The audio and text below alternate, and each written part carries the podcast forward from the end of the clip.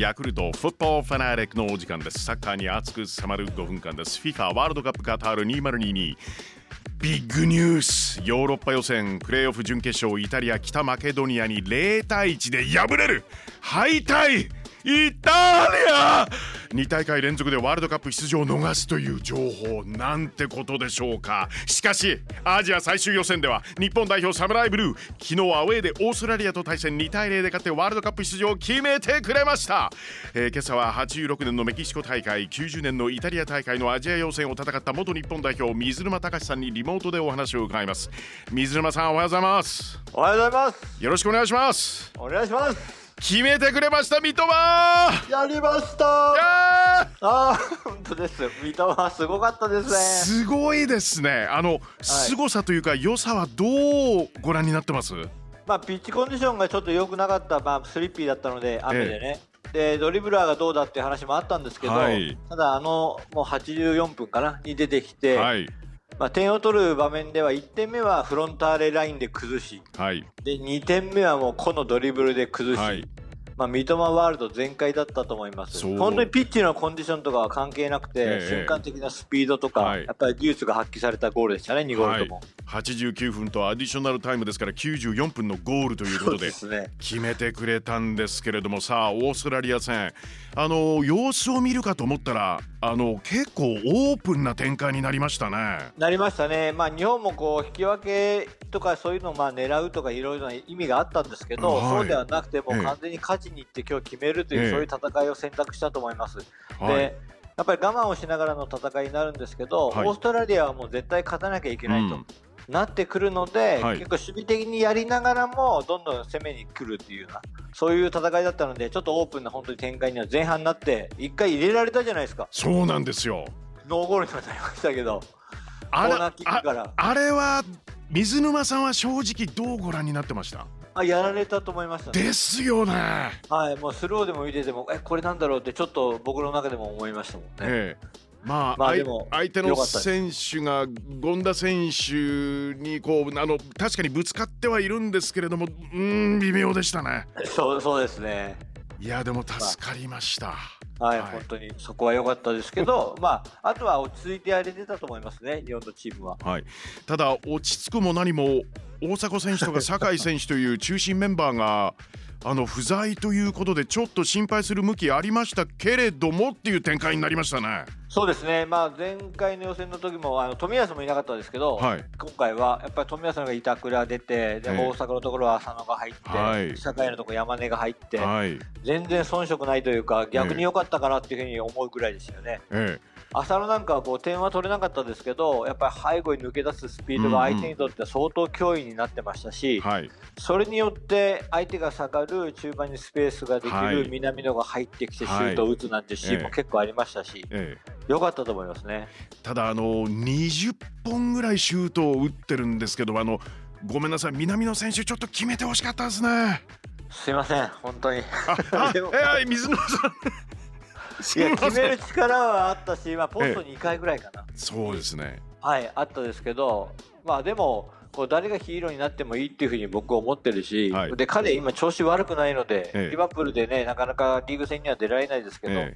やっぱりカップ戦を取ったっていう意味では彼はやっぱそこまで連れてきた選手ですし、はい、まあ今回はなかったですけど本大会に取っておいてくれればなっていう感じですけど。もう素晴らしいフォローです。まさに本大会で決めて、えー、ガンガン決めて上を目指していただきたいんですが、はい、あのー、ちょっと振り返りたいんですけれども、はい、最終予選これオープニングがねオマーンにホームで敗れるというような形で、はい、3試合で2敗というスタートでした。はい、まあ、ギリギリでしたね、えー、本当に。これ、まあ、その3連敗から、あ連敗というか2試合、2敗からスタートしてるので、で、ねはい、サウジに負けて、日本に帰ってきたオーストラリア戦で、まあ、連勝が始まるんですけど、はい、そのオーストラリアの時に4-3-3のシステム変更をして、はい、まあ、これがまんまとはまったという形になりましたね。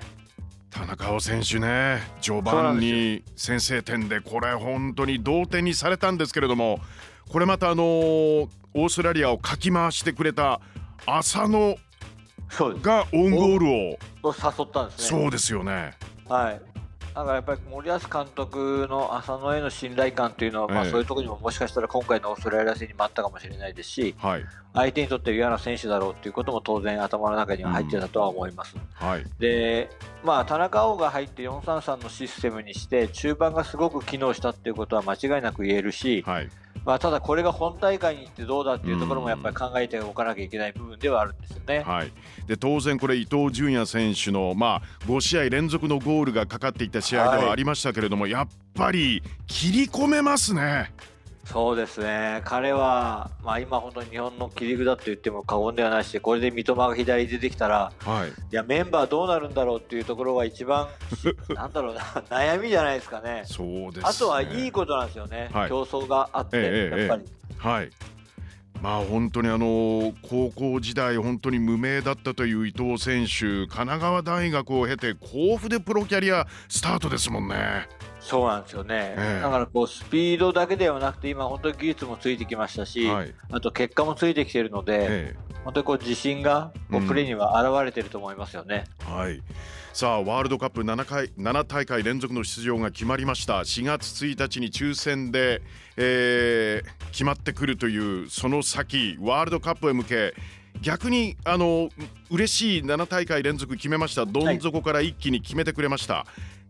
水沼さんが見る逆にワールドカップ本大会に向ける課題は何でしょう？まあ、選手層も一つだと思います、やっぱりベテラン、若手とかいろいろ言われてますけど、はい、まあ、それは誰が出ても関係ない年齢的にはね、うん、ただ、もっともっとこう選手の層を厚くしなくてはいけないですし、はい、アジアの戦いとは違うまた世界の戦いになるので、ええ、相手が変わればやり方も変わる、もちろんもちろんぶれてはいけないですけど、はい、守備の強度とかそういうのももっと上げていかなきゃいけないし、そのためには選手の競争が必要なので。うん